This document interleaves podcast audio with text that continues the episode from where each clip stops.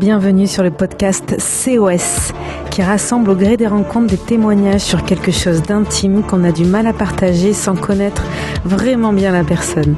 Je parle bien sûr du coming out spirituel. Je suis Aurélie Mons et belle écoute sur COS. Bonjour à toi Marie-Thérèse, tu exerces la fonction de tarologue et chaque tirage, on peut le dire, c'est une expérience tellement tu es bluffante.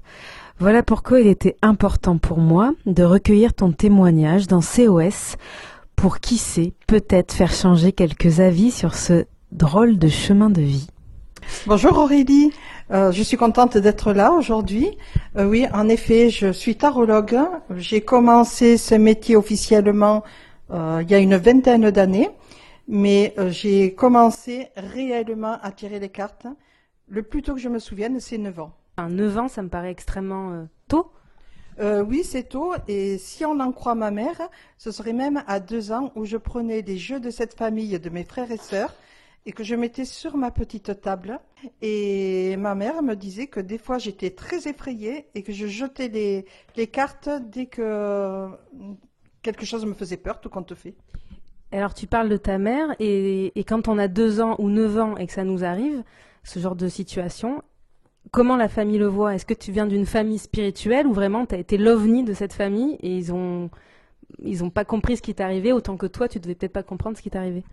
Oui, j'étais plutôt l'ovni, hein, donc euh, j'en ai beaucoup souffert en fait, parce que j'arrivais pas à exprimer ce que j'avais.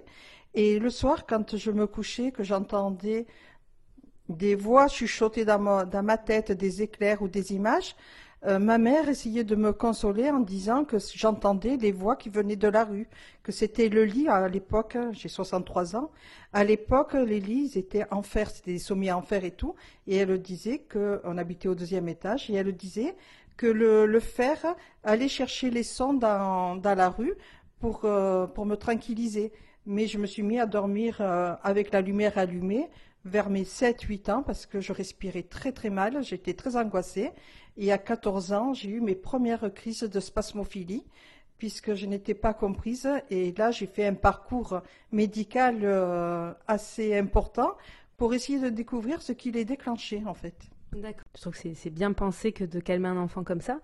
Mais toi, euh, tu dis que tu avais des flashs, tu avais des, des, voix que tu entendais. Donc même si ta mère te rassurait, en fait, tu savais que c'était autre chose Ou vraiment, tu étais dans le, flou total? Euh, non, j'étais dans le flou total. Donc, euh, je me t'ai même inventé une autre vie pour me tranquilliser, en fait. Et je restais des heures avec les jeux de cette famille, je me souviens. Je les mettais par terre, je réunissais les familles. Et j'avais ma petite soeur qui avait trois ans de moins que moi, donc euh, moi je devais avoir 7-8 ans. Et elle me disait, mais qu'est-ce que tu fais avec tes cartes par terre pendant des heures? Et moi, je disais, mais tu vois pas qu'elle bouge les cartes, qu'elle raconte une histoire? Et elle soulevait ses épaules, elle disait, n'importe quoi. Et elle partait comme ça. Donc même ma petite sœur ne rentrait pas dans ce royaume que j'avais créé pour, euh, pour être bien, en fait, pour pas perdre euh, la notion de, la vie, hein, même. Est-ce que tu peux me raconter, en fait, comment, donc, avec ces crises de spasmophilie, à la première fois où tu as peut-être un client, ou en tout cas où ça devient professionnel? Comment ça s'est passé le pont? En fait, euh, comme j'avais beaucoup d'intuition, tout ça, et que mes collègues de travail s'en étaient rendus compte, parfois, quand je travaillais, je disais quelque chose et qui se réalisait tout simplement. Et là, je me suis dit, pourquoi pas euh, euh, commencer à aider euh, les autres, tout simplement. Mais en fait, j'ai commencé vraiment à 9 ans à tirer les cartes. Et c'est ma meilleure amie qui s'appelle Marie-Luce, qui se reconnaîtra si elle l'entend, qui m'a servi beaucoup de cobaye. Et alors, est-ce que tu as eu d'autres métiers qui n'avaient aucun rapport avec? Parce que tu as suivi en fait ce qui devait, ton parcours euh, d'école, ou en tout cas, est-ce que la société attendait de toi? Et que tu as eu une difficulté ou, une façon de te battre pour pouvoir faire ce métier euh, ta vie en fait? Donc, oui, j'ai eu euh, d'autres métiers, notamment j'étais dans le métier de bouche en fait. Et je n'ai eu aucune difficulté pour me mettre à mon compte et en faire mon métier. J'ai eu la clientèle de suite aucun, aucun problème. J'ai pas eu de barrage, j'ai pas eu de blocage. Et je me disais que j'étais sur ma voie, justement, puisque je ne trouvais pas de blocage. C'est comme si les portes s'étaient ouvertes le jour où j'ai dit j'arrête ce métier alimentaire et je vais en faire euh, de l'autre mon métier. C'était ma voix, c'était comme, euh, franchement, c'était un appel. hein. On dit souvent que les, les tarologues, on peut pas se faire son, tirage à soi. Est-ce que c'est vrai? Est-ce que c'est une légende? Est-ce que toi, tu t'es aidé dans ton parcours en faisant des auto-tirages? Je sais pas comment on appelle ça. Oui, oui, oui, oui, parce que j'avais quand même beaucoup d'angoisse, beaucoup de stress que je n'arrivais pas à dépasser. Et les cartes que je me tirais, donc avec du recul, hein, je l'ai fait avec le recul, m'ont beaucoup guidée. C'était tout d'un coup comme une canne. C'est une canne qui, qui me faisait avancer et qui me, qui m'empêchait de tomber en fait. Donc j'ai commencé à avancer grâce à la canne. Je suis tombée, bien sûr. Mais les écritures disaient que tu peux tomber mille fois et mille fois tu te relèveras. Et est-ce que dans ton relationnel, tu as trouvé sous forme d'une personne un soutien? Mais déjà, quand j'étais petite, comme je n'étais pas comprise, je souffrais de dyslexie, que j'ai toujours aussi. euh, les gens, les adultes ne me comprenaient pas. Donc, ça, je me suis renfermée. Euh, parce que même j'avais une voisine qui, quand je disais des choses, elle disait Oh, peu cher celle-là. Ce mot peu cher m'a fait mal toute ma vie. hein. Et la peu chère, euh, quoi, la pauvre du, du village, en gros. hein. Et mes petits copains. S'ils savaient. Tous mes petits copains, je n'ai jamais parlé, en fait. Oui, donc c'est un monde intérieur, euh, mais absolu. Oui, oui, oui. Ce monde, il m'appartenait et puis je savais pas du tout euh, comment le, comment parler de quelque chose que je ne comprenais pas moi-même. hein. Alors comment t'as as compris en fait T'as as eu un maître spirituel, t'as lu des livres. Comment ton accession à ce monde-là s'est fait plus structurée ou, ou t'a permis d'être plus à l'aise toi en parlant, en en, parlant, en sachant que t'étais euh, plus. Alors, il faut savoir qu'à mon époque, il y avait très peu de livres sur le sujet. On pouvait trouver de temps en temps un petit livre d'astrologie qui traînait par-ci par-là, euh, vraiment sur les signes. Euh, euh, j'ai pas appris à travers les livres dans un premier temps. C'est dans les années 80 où les livres sont vraiment sortis, où ça commençait à sortir de l'ombre, où on pouvait avoir plusieurs petits livres, ouvrages qui nous faisaient avancer. Donc je suis restée à tâtons euh, longtemps, longtemps, longtemps, longtemps. Et je me souviens que ma mère, hein, sa voisine, tirait les cartes. Ah oui, donc une un- peut-être une marraine aussi. Euh, oui, en fait, quand elle venait, à l'époque c'était le jeudi, quand elle venait tirer les, les cartes euh, chez ma mère, euh, je ne descendais pas jouer avec mes amis, je restais autour de la table et quand elle avait ces anciennes cartes qu'on ne trouve plus, bien entendu, ces anciennes cartes sur la table, je ne savais pas ce qu'allait dire la carte, mais je savais quelle était la carte qui était euh, l'image en dessous. J'ai une image aussi qui me vient, c'est est-ce que ta mère, voyant que tu avais peut-être des aptitudes ou ne te comprenant pas, avait peut-être demandé à la voisine, est-ce que tu as eu des retours comme ça où ta mère, elle avait demandé si dans les cartes, elle voyait quelque chose pour toi, un avenir, euh, ou Non. c'est resté secret en Non, fait non, jamais, jamais. Ah ouais. Euh, c'est euh, en fait mes frères et mes sœurs euh, même niaient qui j'étais à ce niveau-là. Euh, même quand j'ai commencé à m'installer à mon compte, c'est pas eux qui m'ont dit ah c'est super tout ça et tout. Tout le monde m'a dit dans ma famille tu es folle, tu quittes un emploi, euh, tu sais pas trop. Bon, c'est vrai que je faisais certainement des erreurs d'interprétation quand j'étais jeune, hein. mais euh, ils avaient beau me dire et ne pas me comprendre, j'ai continué sur ma voie. Ouais, une force intérieure qui te poussait. Et la voyance, parce que j'ai commencé par être une bonne voyante de quartier, la voyante, un jour, elle est partie sur la, sur la philosophie, sur euh, la connaissance différente, parce que la vie, euh, parfois, nous amène des épreuves. Et nous, on est six frères et sœurs, et j'ai commencé à être frappée par les épreuves. Et je me suis posé cette question, pourquoi moi et pourquoi pas un autre? C'était tout le temps sur moi que ça tombait, parce que j'étais pas encore sur mon chemin. Et c'est là que j'ai commencé à vouloir apprendre, étudier, euh, à, à aller sur l'astrologie, sur la numérologie, sur la géomancie. En fait, j'ai commencé à étudier pratiquement toutes les, tous les arts que j'ai pu, euh, que j'ai rencontrés. C'est ça, parce que je t'ai présenté comme tarologue, mais tu fais aussi beaucoup une sorte de développement personnel par le spirituel. Donc, euh, toutes ces connaissances, tu les mets à contribution et tu t'en partages. Donc, Oui, tout à fait. En fait, quand je me suis rendu compte que ça marchait sur moi, eh ben, je me suis dit, donc je vais continuer à aider l'autre. Mais c'est venu euh, tout doucement, presque, presque, euh, comment dire, euh, naturellement. C'est venu, je ne sais pas comment l'e- l'exprimer en fait. Mais ce que je sais, c'est que tout d'un coup, il a fallu que j'aide les autres, parce qu'en aidant les autres, je me suis aidée moi en priorité. C'est ce qu'on dit, voilà. Ceux qui soignent cèdent aussi quand ils soignent, ils se soignent eux-mêmes. Euh, très bien.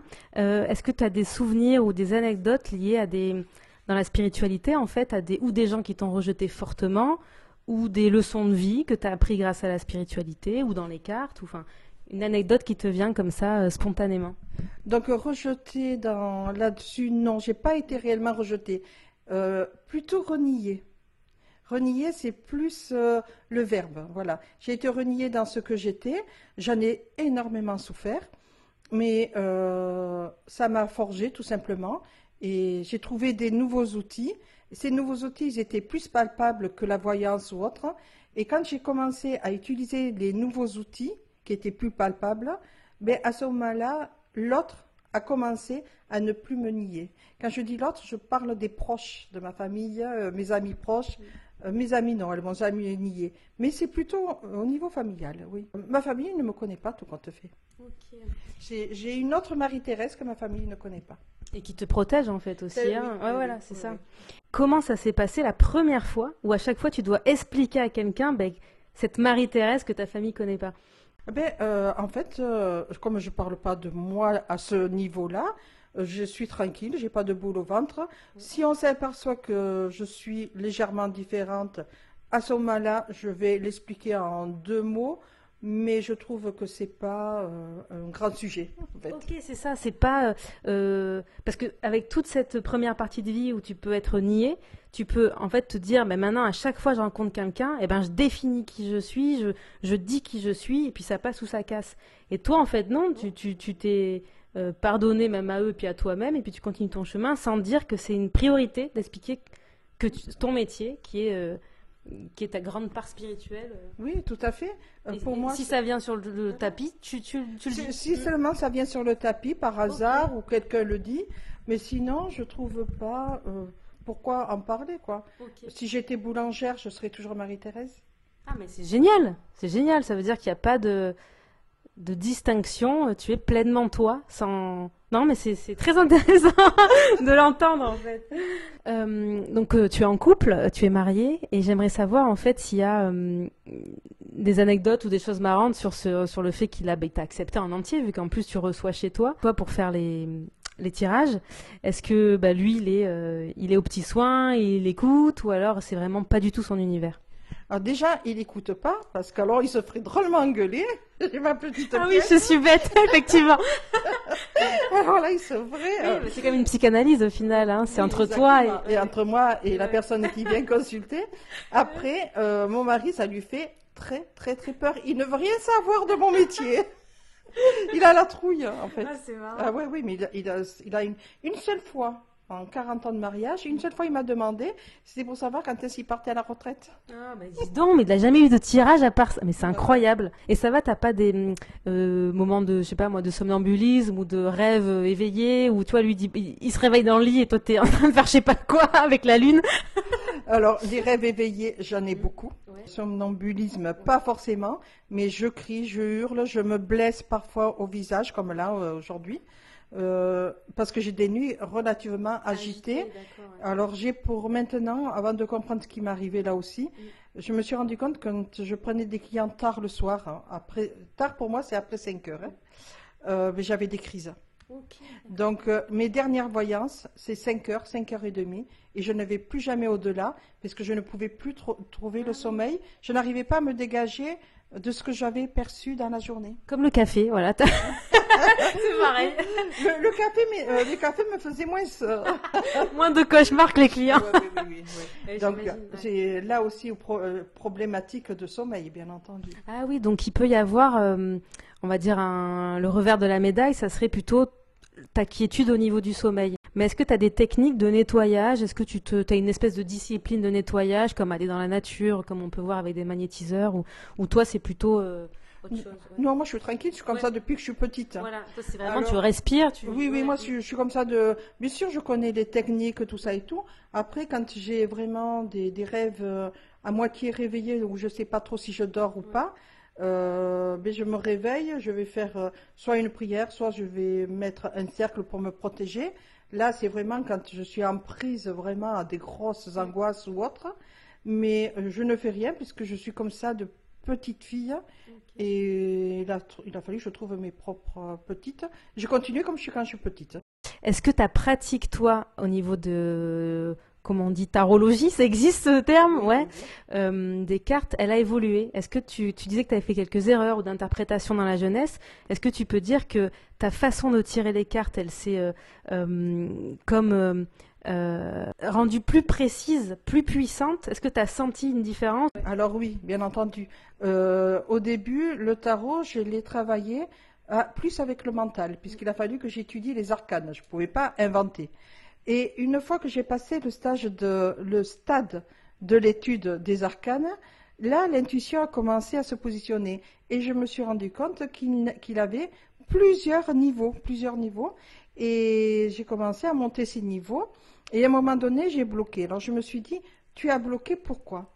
Alors, je suis tombée sur une annonce en 1999, une annonce de Philippe Camouin, donc de Marseille, qui est le descendant du tarot de Marseille et qui faisait un stage avec Alexandro Jodorowsky.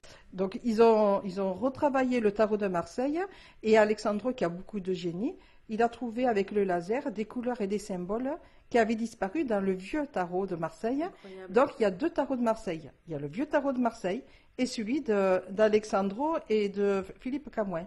Et qu'est-ce que j'ai fait? Je suis partie en stage chez eux. Je suis partie à Marseille et là, pour moi, ça a été une véritable découverte sur le tarot. Euh, Philippe Camouin est un homme qui ne parle presque pas. Il était assis sur un rocking chair et il est tatoué, je me rappellerai, sur les pouces. Un a le symbole de la lune et l'autre du soleil, c'est-à-dire le yin et le yang du soi.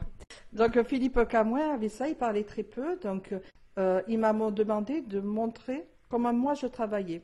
Et il n'a rien dit. Il n'a rien dit se balancer. Je savais pas si c'était bien, si c'était mal. Ouais, déjà c'est cinématographique quoi, le rocking chair. non mais je te jure, c'est totalement. Et en plus de ça, je me rappelle, on était assises. Euh, il avait une grande table basse et on était assises par terre. Oh là là, D'accord? Et lui, il nous dominait. D'accord? C'était assez. Euh, et à la fin du stage, il m'a attrapé, il m'a dit viens dans la cuisine parce que c'était chez lui. Viens dans la cuisine, j'ai à te parler.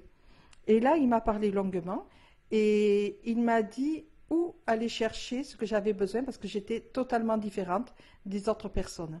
Et c'est lui, il avait fait un séjour en Inde pour euh, retrouver sa santé, on va dire. Et là, il avait fait des grandes découvertes et il m'a donné l'aiguillon à suivre pour que je puisse continuer un petit peu sur sa voie. Magique, magique. Euh, ah ouais, magique là. Euh, que dire après ça? euh, bah, ce qui montre bien ta puissance. Hein. Moi, je trouve que voilà, euh, il y a beaucoup de gens que je rencontre, je leur dis ah mais je donne ton numéro en disant mais allez-y. Oui, mais tu sais avec tous les charlatans, il y a toujours ce truc de charlatan qui va avec ces métiers-là en fait. Et, euh, et, là, de t'entendre dire ça, bah, tu vois, ça, ça, me valide encore plus et je suis contente si des gens peuvent l'entendre et, changer de vision. En fait, en fait, pour me comprendre ce que j'ai fait, j'avais trouvé, quand j'ai toujours ce livre, hein, je l'ai toujours quelque part, j'avais trouvé euh, tout à fait par hasard un ancien livre où on parlait des meilleurs voyants du, siècle 1900. Et j'ai lu ces gens-là, j'ai lu ces gens-là, et à travers notamment une, une qui s'appelait Blanche, je me suis complètement retrouvée. Mais elle, elle est, tombée gravement malade par contre. Alors que moi, j'ai eu la chance de passer à travers. Euh, j'ai eu des épreuves, mais pas de maladie. Tu me parles de, donc d'une des meilleures voyantes. Donc c'était Blanche. Elle, venait de 1900. Oui, oui. Mais est-ce que c'est tu ne t'es pas réincarnée en Marité Blanche Avoue-nous. Dis-le que c'est toi. Euh, non, parce que euh, non, je pense pas. J'ai pas trouvé. j'ai trouvé que ce qu'elle, ce qu'on disait sur elle, avait une ressemblance avec une certaine vérité qui est à moi. Pas forcément toi réincarné. Après, euh, après, par contre, euh, j'ai lu un livre sur euh, des livres sur comment elle s'appelle Ballet.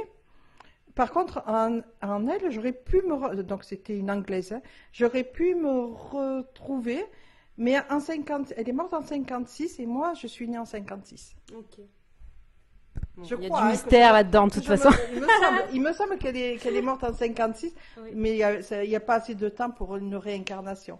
Et, mais ce sont des femmes, des femmes de l'ancien temps qui ont laissé quelques bouquins par-ci par-là, dans, dans, le temps où c'était les, les, hommes, où c'était dans l'ombre.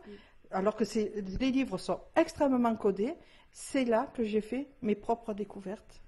Dans les livres codés, et en plus de ça, soit c'est décodage, donc euh, la Russie qui passait par l'Angleterre, la France, ou l'Angleterre. Euh, donc, des traductions de traductions de traductions. Voilà. Et c'est là-dedans que, petite phrase par petite phrase, euh, j'ai commencé à comprendre. Ouais, et c'est comme ça que je me suis construite avec des femmes des siècles anciens. Est-ce que au niveau de tes tirages, tu as des spécificités? Parce que des fois, tu as des tarologues qui vont dire Ah, moi, c'est le couple, moi, c'est je sais pas quoi. Tu en as même sur Internet qui disent Eux, c'est les grandes questions, que ce soit politique ou du monde. Est-ce que toi, tu t'amuses, entre guillemets, à tirer des cartes pour la planète euh, de façon politique? Ou pour toi, c'est que de l'humain à l'humain? En général, c'est de l'humain à l'humain. Euh, je travaille sans question parce que je déteste les questions. Dans la question, il y a la moitié de la réponse. Donc, c'est pas du tout intéressant. Et la dernière fois où j'ai fait pour l'humanité, on va dire, euh, c'était euh, un jour, je tire les cartes comme ça pour voir ce qui allait se passer dans le monde, et je vois qu'une tête couronnée allait mourir.